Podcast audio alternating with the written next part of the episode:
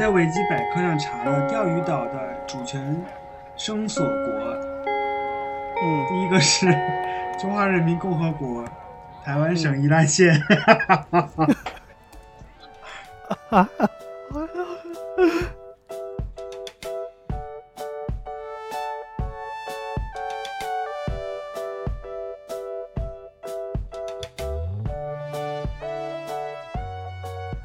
收听这一期的新闻自由声，然后跟你聊聊最近两岸发生的一些呃政治的事件。然后我是德文，我是大优。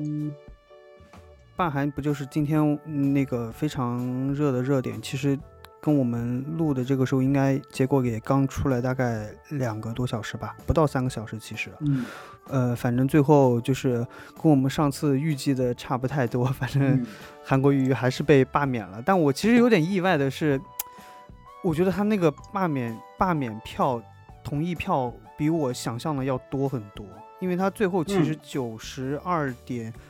九万吧，呃，九十三点九万，将近九十四万票了。对对对，已经已经到百分之九三百分之三十多了，是吧？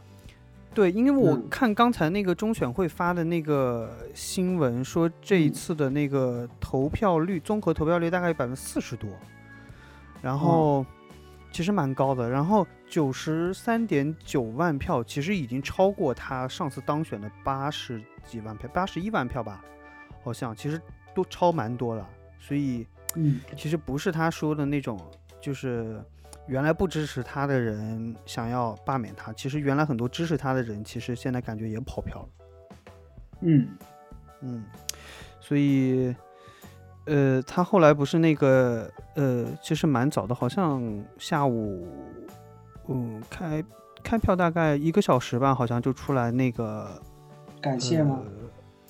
什么？他有什么好感谢的？反正就出来说了 一段，反正就是他不能说什么了呀，无非就是谢直演说。对对对，就是就算人家罢免你，还是要谢谢高雄什么人民啊，这种巴拉巴拉巴拉的这种话嘛，对吧？然后反正我觉得他的重点就是说，嗯，他觉得反正都不是他的错，反正就是被罢免，就是就是就是所谓的那个罢韩国家队搞他。嗯，那反正就这个，但但但你说他站在他的角度，他也不能说别的了，就反正大概就是这个样子，嗯，然后他后来不是去了那个什么，呃，那国民党就是现在主席江启臣那儿嘛，然后好像江启臣又发表了一个什么演说，反正，呃，主要就是说，嗯，说民进党就是一直追杀他嘛，反正这个事儿就是民进党的政治追杀，然后呢。他还要和韩国瑜、韩国瑜一起去商量，说推出谁去参加那个市长补选。嗯，我觉得也是有点荒谬。如果 呃谁去补选再选上了，我觉得也是挺扯的。我觉得八成也就是民进党接盘了。嗯嗯，对。但是其实这个其实这个这个事情本身，反正也就这样了。我觉得。呃，也没有什么悬念，因为本来我们也觉得这个事情跟他市政做的好不好没有什么太多关系，主要就是在人的身上。但你觉得，你觉得就是韩国瑜罢免成功，你看到这么多票，就是你觉得他就是最终就失败败在哪里？因为我我我没有生活在台湾，所以我觉得我没有资格去评论他。比如说市政啊，比如说他这个人怎么样？我关注他也是只是从去年，呃年中的时候，也就去年这个时候，他跟蔡英文准备竞选的这段阶段才看到他。然后啊，你是从那个总统大选开始才对对对才知道才才开始知道韩国瑜这个存在。那对对对，那他第一给我的第一个印象其实是其实是呃从年台湾的年轻人嘴里听到的。所以我不知道他做了什么事，但是年轻人都不很不喜欢他。嗯，我也问了我台湾的朋友，但是我台湾朋友嗯也嗯没有说，他给我他给我的答案可能就是说只是不喜欢而已。那不喜欢可能就不需要什么理由。OK，那可能是他自己的人设从一开始的时候就成为了民进党攻击的对象。那我这么说可能会。也会是有点偏颇了，可能我我偏蓝或者怎么样，但是但是我觉得，我觉得这里我要插一个话题，就是当下年台湾年轻人的这个态度的问题。我觉得，首先他们会说是自己是无颜色的，他们自己是不会偏向任何一个党派，他们是非常公平公正的，只是看说这个党派的政策举动对于人民有没有利益，从这个出发点看。但是，他当提到韩国语的时候，他们的脸会非常快的说我不喜欢韩国语。那 那其实我觉得。在这种角度下来说，它已经是默默认绿色的这个概念。那我也不好说它是绿色，那他可能就是戴着这样一种眼有色眼镜去在看啊韩国瑜做的这些事情。我今天的语速还可以啊，啊，OK，然后你还在纠结有人说你语速太慢吗？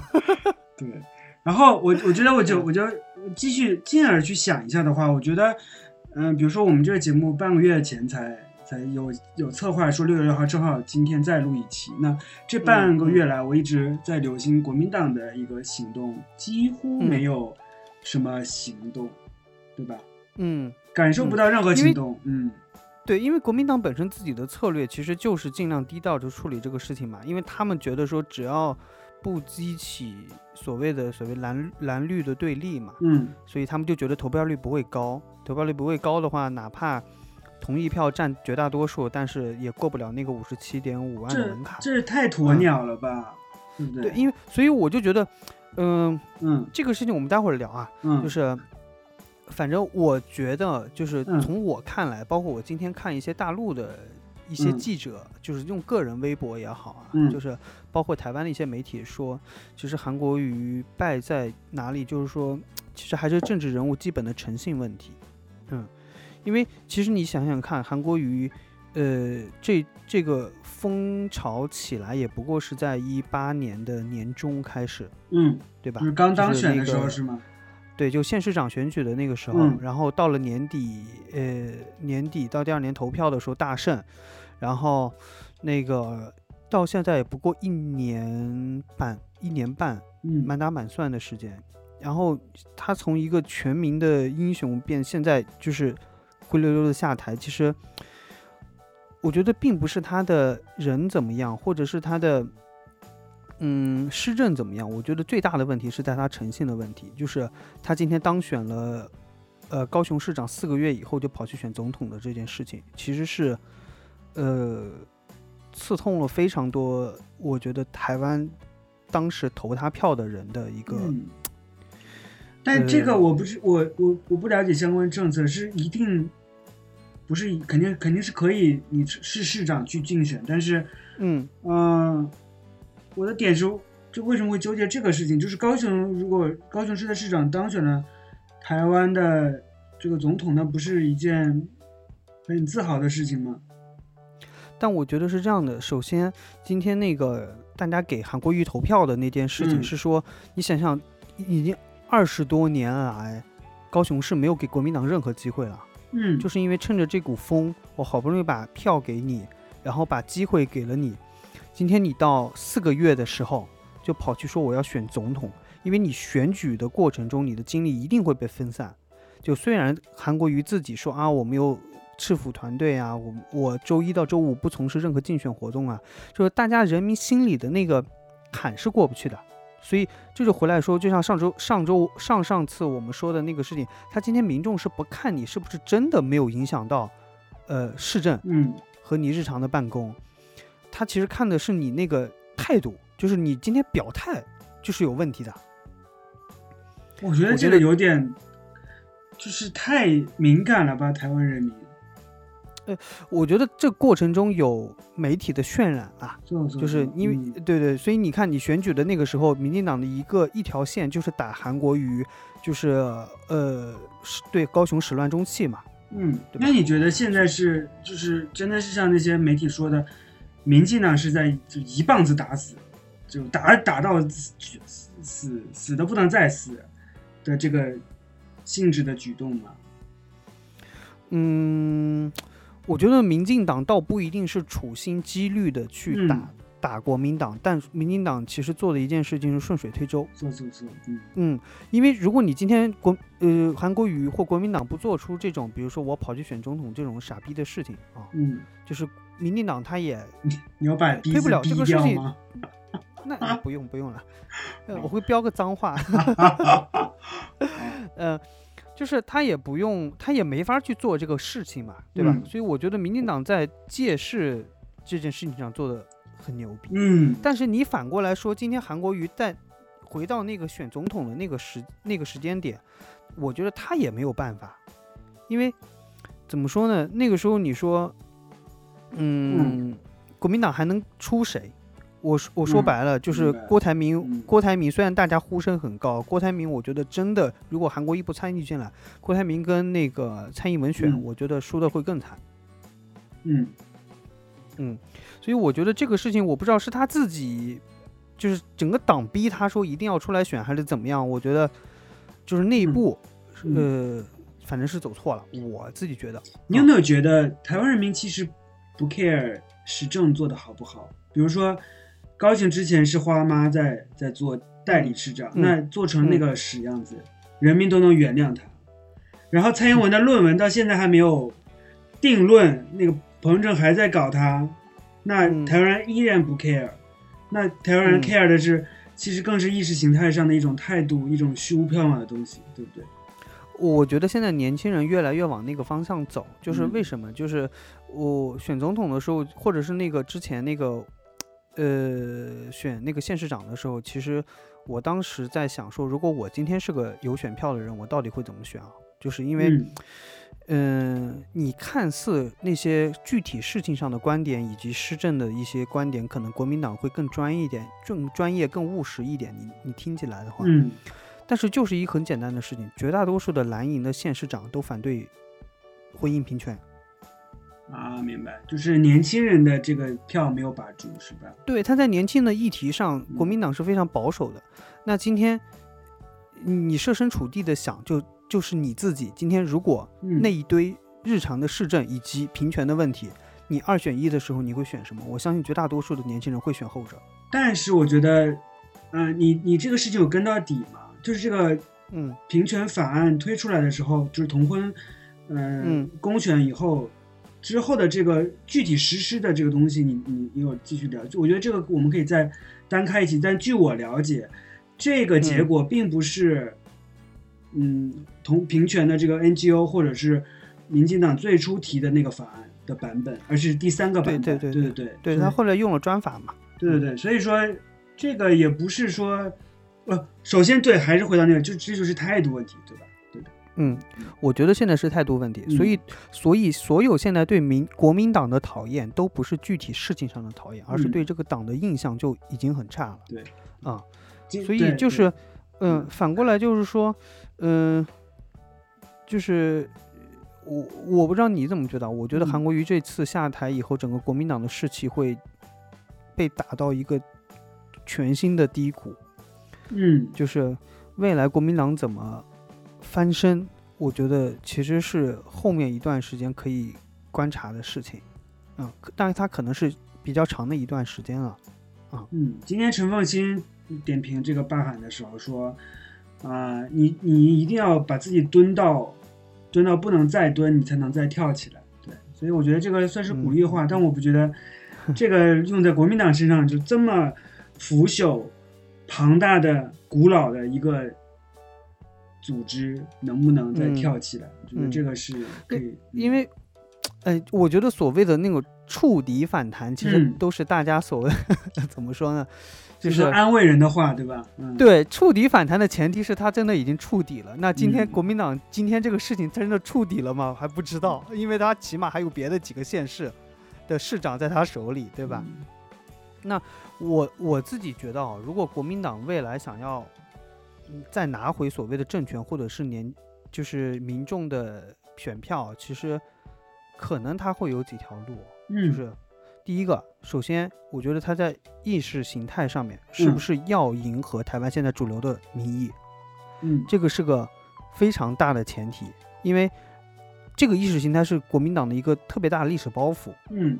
就是他已经很难翻身了，包括两岸关系，然后包括九二共识那一套，他非常难翻身，而而且已经被民进党刻在他的骨子里了。嗯，在媒体上，那他今天要不要去迎合主流民意？且在迎合主流民意的情况下，怎么去提出一个新的区别于民进党又能被大家接受的意识形态的说法了？我不能说他内核变，他可能换一种说法。嗯，这个是个非常关键的问题，而且是我觉得他要首先处理好的一个问题。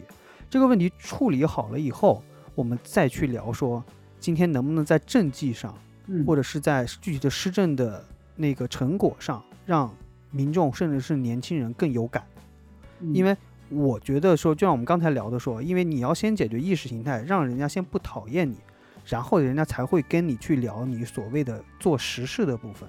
嗯啊，我觉得第二个部分，第三个部分就是，嗯，呃，我觉得他今天他第一，它迎合了主流民意，嗯，且它的施施政效果好，你会发现说国民党并没有，呃，区别于民进党有任何新的东西，他只是在追民进党的一些基本盘。那今天我觉得他能唯一干掉民进党的一个点，就是说他今天要想办法去。戳破民进党的那些所谓的台独也好，嗯，就是主权也好，就是给年轻人画的那个非常美丽的泡沫，就是就是让年轻人，甚至让一部分青绿的人知道说，今天民进党的那个道路是完全行不通的，啊，而且他也没有办法，没有能力去处理两岸问题。就我说的极端一点，就按这条路走下去，大家。现大家现在觉得说挺民进党的前提是很多年轻人觉得说你大陆根本不会武力犯台，嗯，就是根本不会打过来，我天天叫你也不敢打。那如果今天大陆真的开始打了，你民进党有没有能力处理？就像前一阵一样，就当有个立委说我要改法律、改宪法的时候，你民进党是不是真的敢改？我觉得这个是可能是国民党未来去打民进党的一个点了，但是。就是，当然，这个我这是我比较理想状态下的几点了。我不认为国民党能非常快的去转身，以现在的国民党和现在的他的年轻党员的能力，嗯，然后就是，我我我我有个小问题想问你，就是因为今天也有媒体提到了，说今天不是，嗯，韩国瑜用百分之二十五的名义被罢免了嘛，嗯，对吧？就媒体提到说未来。那我国民党的是不是可以去罢免你民进党的县市长？嗯，甚至说你再选上来以后，我再去罢免，反正现在罢免的门槛这么低，我在高雄市支持韩粉也绝对不止百分之二十五吧，对吧？所以有没有可能，就是你觉得未来会不会出现所谓的就是两党恶斗和这种恶意罢免的情况？我觉得首先这个这个行为呢，啊，是。往坏往最坏了想会出现的一个情况，就像幼儿园小朋友打架一样，打你一下，然后你再打，必须要打给我一拳。那我觉得国民党首先应该不会做这种事情，如果他做了的话，嗯，也会遭会会肯定会有再遭到一部分人的讨厌，嗯，这是一。二呢，我觉得，呃，接下来民进党主要做的应该。应该不是主要，应该会会考虑去修这个宪法。既然你们民国民党啊呼 声这么高，说法律有律漏洞，对对，我要把它修好了啊，然后避免这种情况再发生啊。然后，对，所以我觉得，嗯，差不太会是吧？对，不太会。嗯，对我跟你的判断也差不多，但是我觉得是有一点，就是为什么不太会，就是我觉得，嗯，你。首先，你要想恶意罢免的前提是你你能抓到别人的把柄，就像韩国瑜被抓了把柄一样。哦，但是民进党的把柄更多哎，你不觉得吗？我我不认为民进，我不认为现在民进党的就国民党能抓到的那些民进党的把柄，真的能够撺掇起来去罢免他。因为你没发现现在的民意里，民进党只要。民进党连带私烟、论文是造假这种东西都可以过关，你觉得民众对他的忍耐度已经大到什么程度了？你想想。所以我真的有点搞不懂台湾这个主流的民众的想法是怎么样，嗯，有点迷惑，嗯。那只能期望有一个什么深绿的年轻朋友听我们的节目，然后给我们发点意见，洗洗脑，洗洗脑，对，让我们不要这么蓝，不要那么红。我觉得我们不算是蓝，只是说不绿，对吧？我觉得对。还有一点我要讲，就是刚才那个我就是问我台湾那个朋友，他可能觉得说啊，我不绿，那我是中间，其实不可能做到中间的。对吧？嗯嗯，就是非黑即白。嗯，对，因为你今天，我觉得你的人，你可以说你不蓝不绿，但是你今天对于某件事情的具体评价上，一定是要么蓝要么绿。嗯嗯，对，所以我觉得没有什么所谓的真正的中性。今天柯文哲站在那里组了一个民众党，所谓的白色力量这些东西，他也不是纯所谓的白色，所谓的没有立场啊。嗯。对，但我是觉得说，今天虽然我我们都觉得说这个政党不会出现这种恶意罢免的这种情况，但我是觉得这种一次次的投票，就是从就是一八年的县市长选举到现在，就是一次次这种投票，其实是在撕裂台湾社会民意的。嗯，对，就像我今天那个，我今天看下午投票的时候，真的有记者去采访投票的人嘛，你会发现基本上大多数都是年轻人，然后非常多是从那个。台北或者是其他市城市坐车过来投票的，然后他就去问说：“说你家里人知道你要回来投票吗？”就他们都说就不跟家里人说，然后那个呃也跟或者有人跟家里说我不会回来投票，然后偷偷跑回来投票了，因为火车票便宜嘛，对吧？但我觉得是就是。你像这种瞒着家里回来投票的，首先第一，我认为我非常怀疑这些人是不是真的知道他们的市长在高雄做了些什么东西，因为长期不在这里生活，所以他们真的就是意识形态投票，这是第一点。第二点，这种意识形态投票一旦被家里人发现以后，一定会撕裂家人，就是我觉得，嗯，这个很不好，因为呃，他不是在说一个实质性的问题。它一定会导致两方的对立，然后但这个对立未来谁能解决？我觉得短期内不太可能。我觉得这种所谓的民主已经成为台湾当下年轻人认为成变成一种时尚，一种而且我觉得，嗯，对，而且我觉得有一种发泄他们对一些其他事情的不满以及社会不满的一种途径。嗯嗯嗯。然后，但我觉得，嗯，你说，你说，我今天我今天特别意外的一点是说，今天这个是就是韩国瑜被罢免成功以后，这个话题居然上了微博的热搜，还是 还是全国第二，你知道吗？嗯，因为我觉得长期以来就是就大陆的主流的社交平台对台湾的这些政治已经非常不关心了，但我不知道为什么今天突然跑到了第二位，然后而且我看了一下下面的评论啊。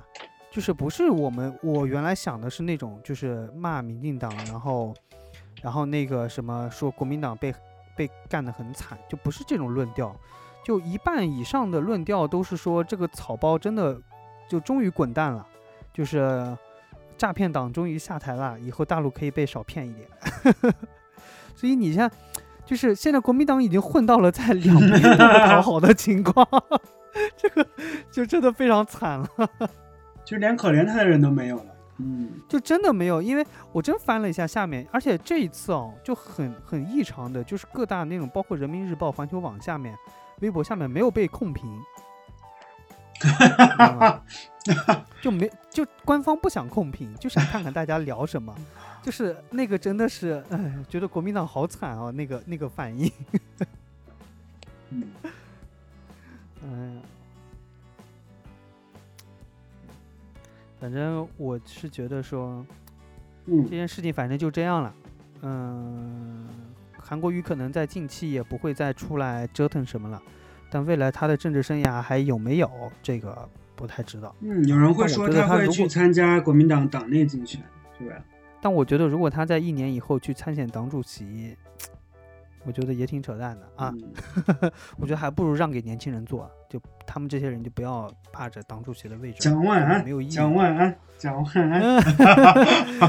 嗯，蒋万安呢？嗯，我我那我真的真的觉得蒋万安脑子如果再好使一点，有可能，有可能，有。人家是法学硕士还是博士啊？忘记了。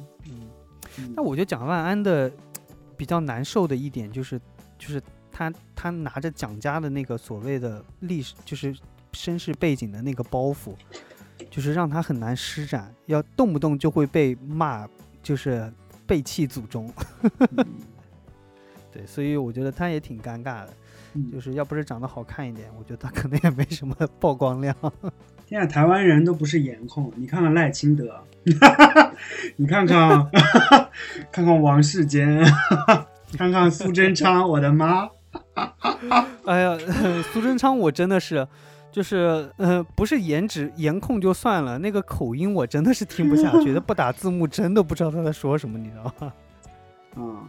然后前上周还看了他骂一个医院的院长的视频，你有看吗？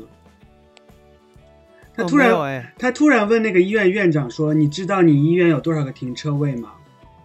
哦，这个我知道，太好笑了。然后我听说他不是不是要发那个不是那个马上要发三倍券了嘛，对吧？嗯。然后他好像在二号还是几号的时候去去那个去给自己站台说说这个都是。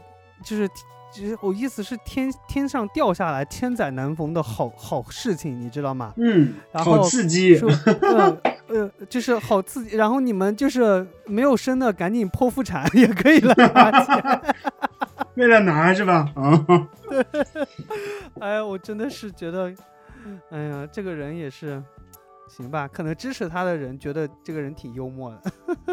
哦，他还跟那个经济学家公然调情。今天今天的新闻，嗯啊，哎，说到三倍券的事情，咱们要不要聊聊这个？好呀，好呀，嗯嗯嗯，我我这这两周，其实大家呃，其实三这个振兴券，这个 coupon 券，anyway 很多名字了。最早其实从两月份就开始讨论要发，当时纾困纾困的事情解决完了。还没解决，当时就已经计划在振兴的这个东西了。那这么长久以来，大家就是各各界的这个名嘴一直在抨击的就是，嗯，蔡政府今如今的做法跟当年马政府的这个行径大相径庭了。嗯，然后执笔今天是说今天是蔡英文去。之前写写文章嘛，零八年的时候，然后今天他们算了一笔账，说振兴三倍券优惠比马马政府优惠了多少呢？优惠了八十七新台币，然后对，因为块人民币是吗？嗯，对，然后这就是蔡政府与这个马政府的进步，嗯。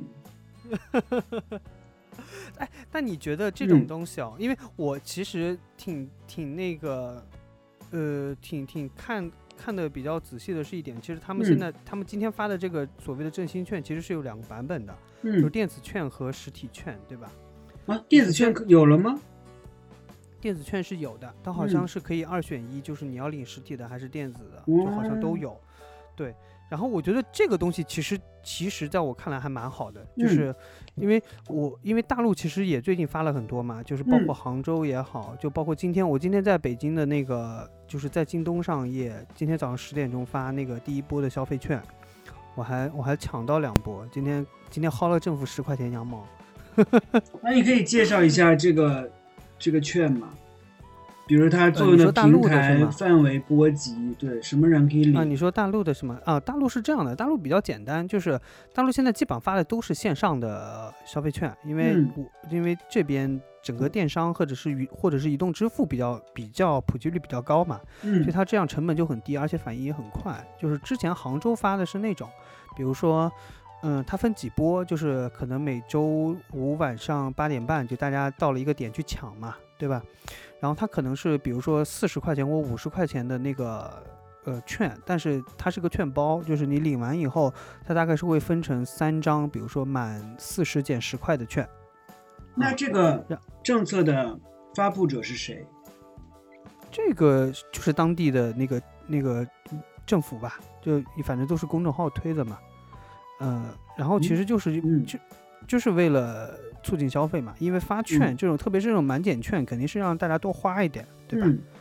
嗯，然后但这种部分就是它比较好的一点，就是它虽然都是各地发的，但它其实并不限所谓的户籍，啊，嗯，就今天谁都可以领。那我上海是要我在上海也可以领吗？你在上海可以领，但是它的限制是说你今天必须要在杭州线下门店去消费，或者是你网，呃，或者是你网购的那个产品的收货地址是在杭州。明白。但我觉得我怎么听下来，在大陆的这个。这个券其实不不是一种政策，不像是一种，而更像是一种商业的，嗯啊，不是不是是这样的，他今天就是政府掏了纳税人的钱，然后去发这个券，他是以政府的消费券的名义去发的，但是这个消费券它的意思就是说，嗯，它会落到线下的一个平台里，不管是支付宝还是京东，你像北京就选的是京东发的，嗯啊，就它只是这些商业公司只是在帮他去。做这个发行的动作和消费的动作，但是我理解应该是说这个东西的，比如说我满四十减十块，我到商家去消费了，然后被减了以后，商家应该可以直接找政府去结这个十块钱的。嗯，明白。对，所以它本质上还是财政在出资，而不是商业行为啊。但我想讲的是说，今天虽然大陆发的这个东西面额小，然后而且它刺激的是非常日常的消费，但我觉得它。比台湾这个差一点的是在于它它没有实体券，就是今天那些真正要消费的人，可能是比如说一些年纪大的人，他可能就享受不到这个事情，他可能更多覆盖的还是中年及更年轻的一些人。但我觉得，呃，很多人需要的那种，比如说你像那种低收入或者是退休的人，或者是怎么样，就是那种收入不太稳定的老年人。就是他就起不到这个作用，我但我觉得说台湾的那种他带实体券，你给二选一的这种方式，它可以覆盖更多的不用电子支付的人。当然呢，就是背后它也有一个背，就社会背景，是因为可能台湾的那个手机支付率就使用率真的没有大陆这么高啊。嗯，但我觉得可能这种做法更人性化一些吧，就是。嗯，就像我们以前说，就是移动支付特别兴盛了以后，你会发现非常多的老年人根本打不到车。嗯嗯，啊，就我觉得这个是另外一个层面的思考吧。嗯，这对，我觉得有点啊，其实细品起来有点不一样。我觉得更觉得台湾做的这个事情凸显的是公平，对，但大陆这个事情，啊。我觉得我让我想不到这个从公平这个角度上去想的事情。嗯嗯嗯，因为它不是全民普惠，你看它都是以抢抢券的方式去做这个事情。嗯，所以我觉得是这样的，因为大陆的人太多了，你每个人都发，我觉得财政未必能发得起。就第二个呢，就是说，嗯，可能大陆的政府的思维可能更简单直接一点，他今天只要把这个钱放出去了，有人花掉了。其实他不太在乎社会公平是不是真的普惠到每个人的身上了，因为其实可能对于大陆的呃官员看来，今天的这个疫情并没有真正的呃非常大的影响到就业和收入，就是要到了真的要政府兜底的那个环节。嗯，当然我觉得台湾今天发这个振兴券，也其实台湾的失业率可能要比大陆还要低一点啊，所以我觉得。就是各有各的考量吧，虽然因为台湾的这个疫情之前本来就不高了，对对对，因为我是觉得台湾这个振兴券虽然被就是蓝营骂的很惨啊，但我觉得总体来说它是件好事。我觉得从真正的民众有感的这个程度上未必是差的啊。但是我回回头想想，它这个三倍券也就是到手可能三三四千块钱吧，对吧？嗯。那换人民币也就六百多块钱，对吧？对，嗯，那为这就是每个人六百多块钱，然后耗了这么多人这么多月的心，这个心力精力，我觉得如果从后，而且而且哦，最后的这个政策究竟是怎么发这个券还在变，孙春昌就一直在测风，在在测民意，对，非常狡猾的一个老头子啊啊。对对，所以我就觉得这个事情，它当然里边，我觉得它有政治或者是买票的，就是那个嫌疑在了，对吧？因为执政党本来就有资源嘛，对吧？对对对，嗯。但我觉得它背后呢，就是这个东西说白了，这个六百块有总比没有的好，对吧？虽然他还要先拿两百块出来换，我觉得这个事儿也挺挺恶心的。嗯，但我我我问了台湾朋友，他们还是蛮支持的。嗯，因为这个事情，政府发钱谁不支持？这个我觉得这个事情，对对对对对，这个事情还是说你有你又把买家跟卖家联动起来。我觉得这个从这个这个角度去考虑的话，这个还是一个比较比较有机的、比较积极的一个一个方式。嗯。嗯，我今天其实也听到一个事情，就是说你今天不管是振兴券也好，还是大陆这种消费券也好，它本身是要拉动消费的嘛，对吧？就其实其实就扩大内需。嗯。但是呢，其实今天我看到一个新闻说，大陆的服装行业啊，包括就是 Nike 呀、阿迪达斯这种品牌，好像这个月开始他们的就是销销售额在大陆的销售额已经跟去年的同期持平了。诶。嗯，所以其实就是大陆的消费市场就是迅飞，就是那个恢复的非常非常快。因为我我我不知道现在日本怎么样啊？就是因为我看今天新闻说日本这周才开始那个呃什么银座的那些才慢慢商场开始恢复营业。哇，前两天又又红色警报了啊，又二十多个感染了，又停止了，又回去了。对，所以我觉得可能日本会慢一点，但是就今天在大陆。就是基本上所有的商业，包括餐饮，嗯，在我看来的连锁餐饮都已经恢复到原来的水平了。就是原来排一个半小时，现在还是要排一个半小时，就是没有太大区别了。而且就是连北京这种首都的地方，从今天开始都已经把那个响应等级下调到三级了。嗯，就是调到三级的意意义意味就在于说，你在外面基本上就可以不戴口罩了。就除非进了那个公共公众交通和密闭空间，其他的政府已经不要求你戴口罩了。嗯，然后今天的那些影院、然后剧场，包括我们的演出，就是基本上可以会调到百分之五十的人入场了。对，所以其实其实现在，对，就是现在大陆都已经，我觉得现在大陆整体来说放开的比较比较快了。但其实最大的问题其实就是境外卡的非常死，嗯，现在各国现在基本上都是围着自己国内在转了，嗯嗯嗯。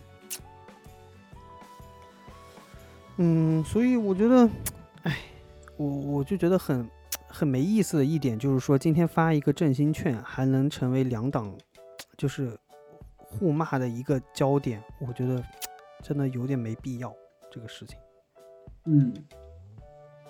因为，这就是一个冤冤相报何时了的事情，对吧？嗯，我我我很不懂的一点就是说，现在所谓的西方民主的社会里，反对党是不是真的要凡遇事就要反对？我觉得如果没有这个态度，没有 guts，会被民众骂的更惨。没有 guts。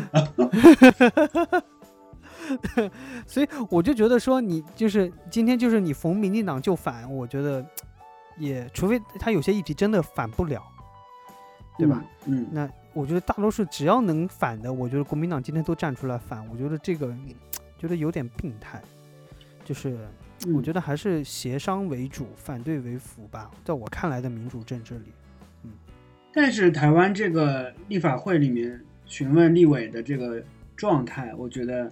我看了以后，非常的感到害怕，就人与人之间的关系居然能在一个公众场合，然后大家以一种非常野蛮的方式质问对方，不需要，有点让我想到了文革时候的那种状态。嗯，你不需要回答，你只要听我问问题，你的答案 I don't care。嗯，有有种这种，嗯，明目张胆的去野蛮行行径的这种一种做法，我觉得很可怕，有点非常原始的感觉。嗯嗯，但我觉得立院的质询，我觉得现在大多数都是作秀了。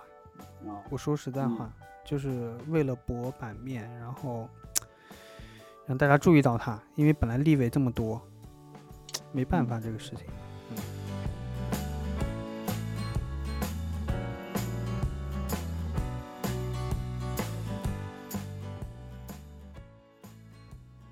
朋友们，就是因为。上周吧，上周主要的这个新闻就是五五二零之后国安法的这个发布。那国安法发布以后，香港的国安法是吗？走走走，香港国安法的发布以后，蔡政府保持沉默。那包括在这一周里面，美国的这个暴乱、街头暴乱升级以后，蔡政府还是沉默，所以，嗯，我觉得沉默可能是那加加拿大那个总理也是沉默，那蔡他的沉默跟蔡英文的沉默可能不是一种性质的沉默了啊。那蔡英文的沉默说明什么问题呢？你觉得？我觉得首先他沉默的一点是说。嗯，今天不需要再用这种方式去弄选票了，因为他现在已经没有什么太多的选举诉求了，所以不需要去制造对立，对他没有好处。嗯啊，第二点是说，嗯，我觉得他今天不敢跳出来的一点是说，特别是香港的这个事情，他一旦跳出来，他就必须去兜这个底，就是你今天跳的这么高，你是不是要给香港人一些实实在在的帮助？所谓的帮助。那你今天台湾真的主流民意愿意去帮助香港人吗？我觉得未必，啊，我觉得现在大多数的台湾人只是包括就是台湾年轻人在内，都只是精神上的支持香港而已。但一旦是到了说要给香港一些实质性的帮助，甚至让香港人来到台湾的土地上跟他们去争夺社会资源，然后社会资源的时候，我觉得大家都是非常的自私的，嗯。嗯，这个事情我觉得蔡英文不想碰，他也不敢碰。今天碰了这个东西，有可能连原来他的支持他的那些年轻人可能都会反起来。所以我认为他是可能就是基于这些综合考量，去现在尽量的保持低调。就他上次去那个所谓的什么台北的什么铜锣湾书店，也只是，我就觉得，对吧？小小作秀。嗯，你不如去夜市买个铜锣烧，就没有什么意思，对吧？所以我觉得他现在就只是做做样子啦，你指望他能干出点什么？我觉得算了吧。啊，他说实在话就是骗选票，然后，嗯，就是用他们的话就是口惠而实不至。嗯，我觉得接下来蔡英文好好发展一下台湾吧，毕竟他执政以后这么多年，台湾的他说总体方面是前所未有的盛况。但是明眼人都知道怎么回事儿，是吧？我觉得他应该好好的去抓一抓台湾自身的经济。嗯嗯，我觉得，哎，看他能不能真的做好内政了。但我觉得外交层面对他来说考验是非常大的，就是嗯，就是中美博弈中间他会非常的难表态，而且大陆在八月份的时候应该是有军演的。然后可能那个时候会更敏感一些，嗯，我觉得挺难的。就是从台湾的角度来说，任何人当领导人都很难。就是，嗯，对，就是他必须今天要选个边站。但是这样看下来，从选举之后，包括他就任以后，蔡英文好像也不想全面的去倒向美国，啊，嗯，毕竟。毕竟太远了嘛，就是美国也帮不了他呀，对吧？就是你今天美国那么大一个国家，是世界第一大强国，他就算是出于最大的那个更多大的政治利益和地缘政，就是军事的利益，他需要真的出出动军队去帮你台湾，直接帮你台湾，我认为还是要打个问号的。但是他今天从各种军售啊，从周边国家帮台湾打打边鼓啊，我觉得这个事情他完全可以做得到。但是你说他要直接去帮台湾，甚至是解放军要真的是要武力解放台湾的时候，他是不是真的能倾他所有的军事力量去保台湾？我觉得都未必。嗯嗯嗯，我觉得现在中美应该是一种。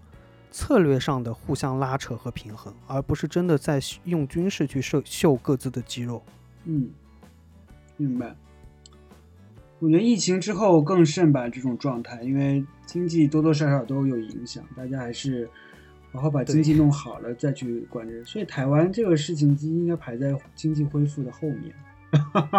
我觉得起码大陆现在按他第一，大陆现在会按自己的节奏去走；第二个，他的确也不太急了。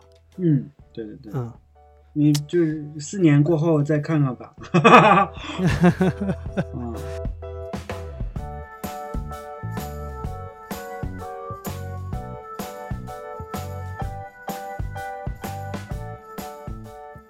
啊，以上就是这一期的全部的话题了。然然后，如果你有想说的话，或者是想发表的观点，可以给我们写电邮，或者是在你听到的各个平台下面留言，然后都 OK。然后，嗯，也欢迎你分享我们的节目给你的朋友，或者是到社交平台。然后，我们下期再见。我是德文，拜拜，拜拜。